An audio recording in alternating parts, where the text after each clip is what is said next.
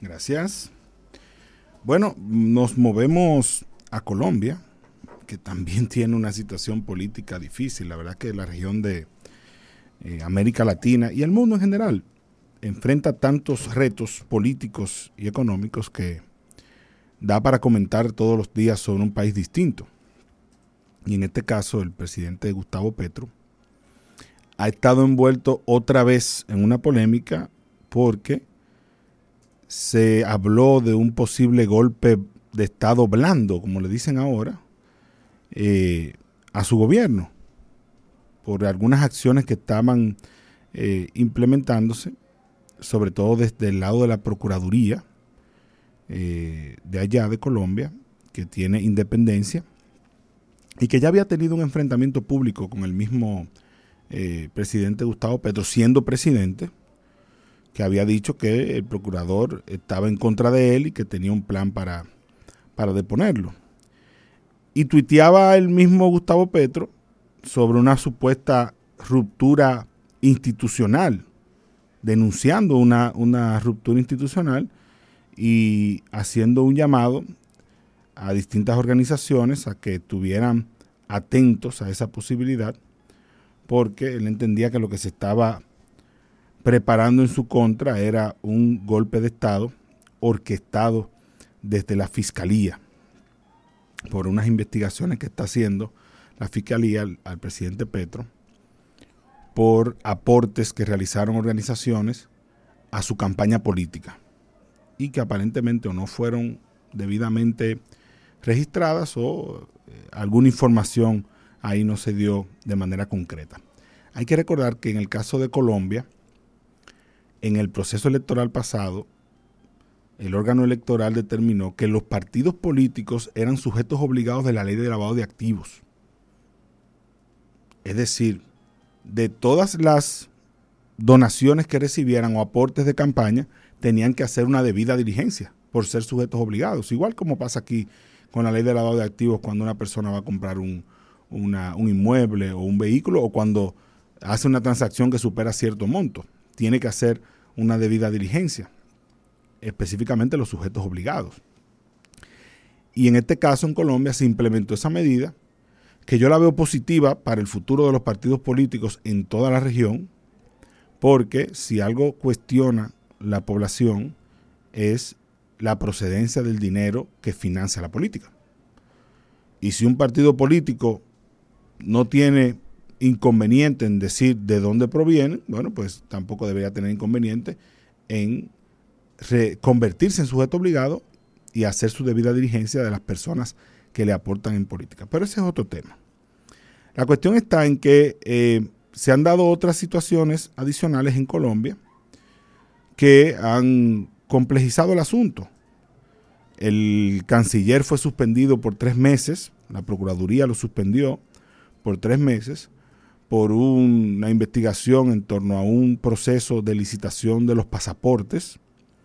Aparentemente se habría hecho un proceso de urgencia eh, con un proveedor único y eh, la Procuraduría comenzó a investigar el asunto, la licitación fue suspendida, fue cancelada y la Procuraduría entonces determinó que eh, se iba a suspender a ese canciller, al canciller de la República, no, a, cualquier funcionario, al canciller de la República, en lo que se realizaba esta investigación. Y el canciller, incluso dicen que mofándose, dijo, yo tengo 81 años y en lo que la justicia colombiana decide, decide algo, ya yo voy a estar en la tumba.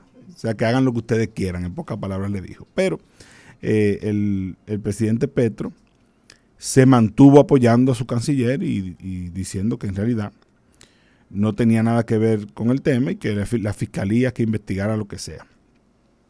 La cuestión está en que en, en, América Latina, sobre todo el caso de Guatemala, ahora este caso de Colombia, lo que se vivió en su momento en Brasil, vemos una situación muy parecida de un enfrentamiento entre los presidentes y esos poderes independientes, en este caso el Ministerio Público Independiente, que está sucediendo en Guatemala con Consuelo Porras y Bernardo Arevalo, que incluso se negó a ir a una reunión a la que la convocó el presidente. Oiga, a ese nivel está la situación en Guatemala. El presidente convoca a una funcionaria y dice que ya no tiene que ir porque la constitución se lo impide. Pero es un enfrentamiento político que tienen. Ella fue la misma que intentó evitar que el presidente Arevalo asumiera como presidente. Y aquí el caso de Colombia, que estamos viendo este enfrentamiento público y constante entre el presidente Gustavo Petro y la Fiscalía Independiente, que tiene también una independencia asegurada por la Constitución, donde hay medias verdades y hay, hay que tomar y dejar, porque está bien que el, que el Ministerio Público investigue a cualquier funcionario. A cualquier funcionario. En, en cualquier país, el Ministerio Público debe tener esa facultad en su búsqueda de combatir la corrupción y cualquier otro delito.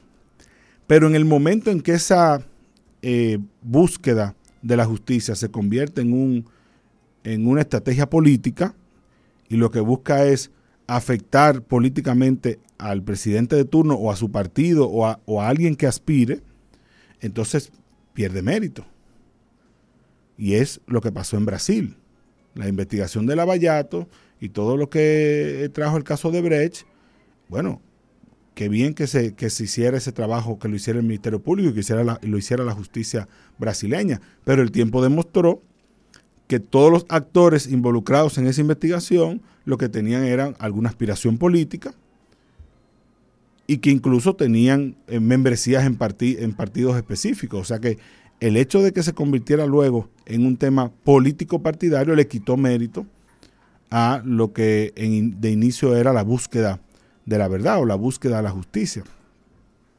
Y por eso el, tema del lawfare ha tomado tanta relevancia en los últimos años, porque eh, la única, la, forma de explicar ese fenómeno en América Latina ha sido acuñando ese término que viene también de otras latitudes.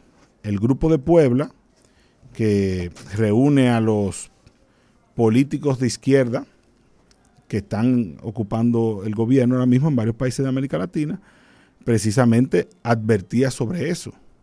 Y uno de los casos que el Grupo de Puebla incluye como emblemático del lawfare es precisamente un caso en contra de, Gustavo Petro, que siendo alcalde fue depuesto por una investigación eh, de un proceso, de, de una licitación que se realizó, y que luego él logró incluso una sentencia de la Corte Interamericana reconociéndole sus derechos, dándole la razón y diciendo que el Estado colombiano había violado sus derechos políticos y que debían eliminarse las facultades de la Procuraduría encargada de sancionar disciplinariamente a los funcionarios, precisamente lo que está sucediendo ahora, que esta Procuraduría de Colombia, que ya en su momento eh, tuvo ese inconveniente con Gustavo Petro, ahora está haciendo lo mismo hacia otros de sus funcionarios y hacia él mismo.